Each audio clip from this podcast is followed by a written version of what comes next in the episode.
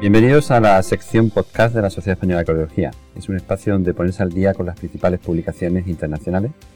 Y soy el doctor Juan José Gómez Doblas, cardiólogo en el Hospital Virgen de la Victoria de Málaga. Y os invito a escuchar los comentarios en la web de la SEC en www.cardiología.es o en iTunes o SoundCloud. En esta ocasión tenemos la suerte de contar con la doctora Marta Farrera del Hospital Clínico de Barcelona. Ella eh, trabaja en la unidad de insuficiencia cardíaca y trasplante de este hospital. Y vamos a hablar en concreto de un estudio que ha supuesto un impacto importante desde el punto de vista clínico, que es el estudio TRET-HF, que se publicó o se presentó en el ACC eh, hace unos meses. Y bueno, primero darte la bienvenida, eh, Marta, y sobre todo un poco comentarte por qué es importante o era necesario este estudio. Hola Juanjo, hola a todos, muchas gracias por invitarme. Pues este es un estudio que creo que es muy relevante para la práctica de todos porque realmente plantea algo que yo creo que todos nos hemos preguntado en la consulta, ¿no? Plantea que el paciente que había tenido una disfunción ventricular en algún momento y con clínica de insuficiencia cardíaca, pero que bajo tratamiento se ha recuperado, pues plantea si ese paciente debe seguir con tratamiento o no de forma indefinida. Eh, esto es una pregunta relevante tanto para médicos como para pacientes que muchas veces pues tienen que soportar un politratamiento con efectos secundarios y, una cosa, ¿no? Un tratamiento muy crónico y muchos de ellos nos lo plantean en la práctica clínica, además de que tiene también un trasfondo económico, ¿no? Porque esos tratamientos a largo plazo pues también son caros y es interesante saber si se deben mantener o no. ¿Y, cuál era el diseño de este, de este, estudio? Pues en este estudio lo que hicieron fue reclutar pacientes, em, en, es en clave británica, son solamente pacientes en Reino Unido. Lo que hicieron fue un screening más o menos de unos mil pacientes con dilatada, de ellos fueron a ver cuáles de ellos al cabo del tiempo habían recuperado la fracción de eyección y al final les acaban saliendo más o menos 50 pacientes solamente para el estudio, con lo cual vemos que es una población seleccionada. Eran pacientes que en algún momento tenían que haber tenido una fracción de eyección menor del 40%, pero que en el momento de entrada al estudio debían estar totalmente asintomáticos, con una fracción de eyección de más del 50% y tratados al menos con una medicación que podía ser diurético de asa, beta bloqueante y ecabora 2, antagonista mineral corticoide o una combinación de cualquiera de estos estos eh, fármacos.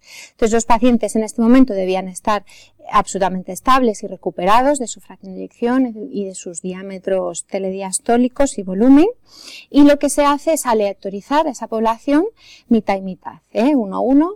La mitad de ellos van a tener un programa de, eh, de, winning secuencial de medicación y la otra mitad van a seguir con el tratamiento médico que estaban tomando.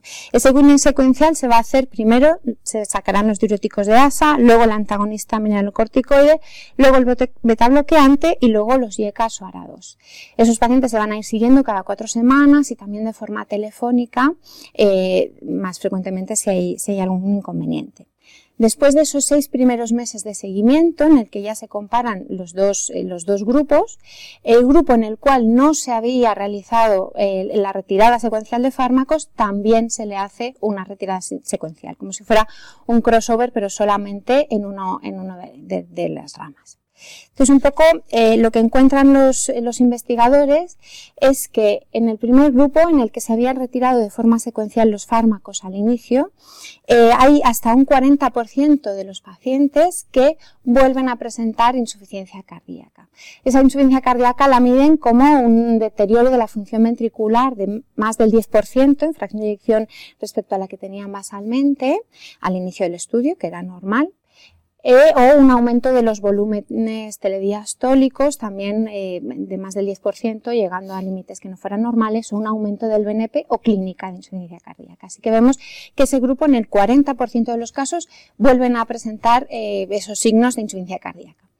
En el segundo grupo, en el que habíamos visto que inicialmente no se había retirado la medicación, en cuanto se retira la medicación en la segunda fase del estudio, otra vez alrededor del 30% vemos que también presentan eh, esos signos de insuficiencia cardíaca que, habíamos visto también en el primer grupo. Así que globalmente alrededor del 40% de los pacientes que habían recuperado la fracción de bajo tratamiento médico, al retirar ese tratamiento médico, vuelven a presentar eh, insuficiencia cardíaca, bien sea clínica, bien sea en la mayoría de los casos eh, por volúmenes o por fracción de eyección. Y, en tu opinión como experta en, insuficiencia cardíaca, ¿cómo crees que esto significa que a todos los pacientes que recuperan la función ventricular y que están con dosis, con tratamiento tope o tratamiento médico óptimo en insuficiencia cardíaca, a todos ellos no hay que quitarlo o habría que individualizar y habría que hacerlo o hacerlo de una forma un poco, digamos, especial para que eso no, ocurra este tipo de eventos? ¿Cuál sería claro, respecto a Claro, realmente, realmente, yo creo un poco la, la, visión que se ha dado de este estudio en el mundo de la insuficiencia cardíaca es que cuidado, no hay que retirar nunca la medicación, ¿no? Ese es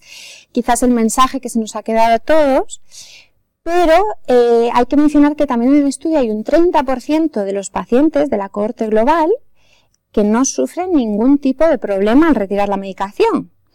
Y además, también hay que mencionar que a estos pacientes a los que se les retira la medicación, el empeoramiento clínico que presentan, los que lo presentan, es en las primeras ocho semanas y se detecta de una forma muy fácil mediante el seguimiento clínico próximo. Además, al volver a iniciar el tratamiento en estos pacientes, el 85% inmediatamente a las dos o tres semanas vuelven a mejorar y vuelven a estar en el en límite basal que tenían, ¿no? En una fracción de eyección recuperada.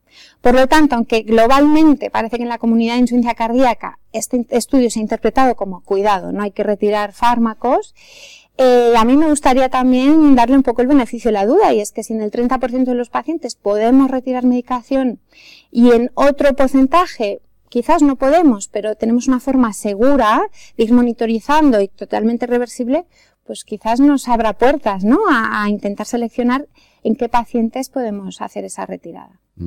Muchísimas gracias, Marta, porque además no creo que nos ha aclarado muy bien este estudio, además también nos ha dado tu visión eh, crítica del estudio.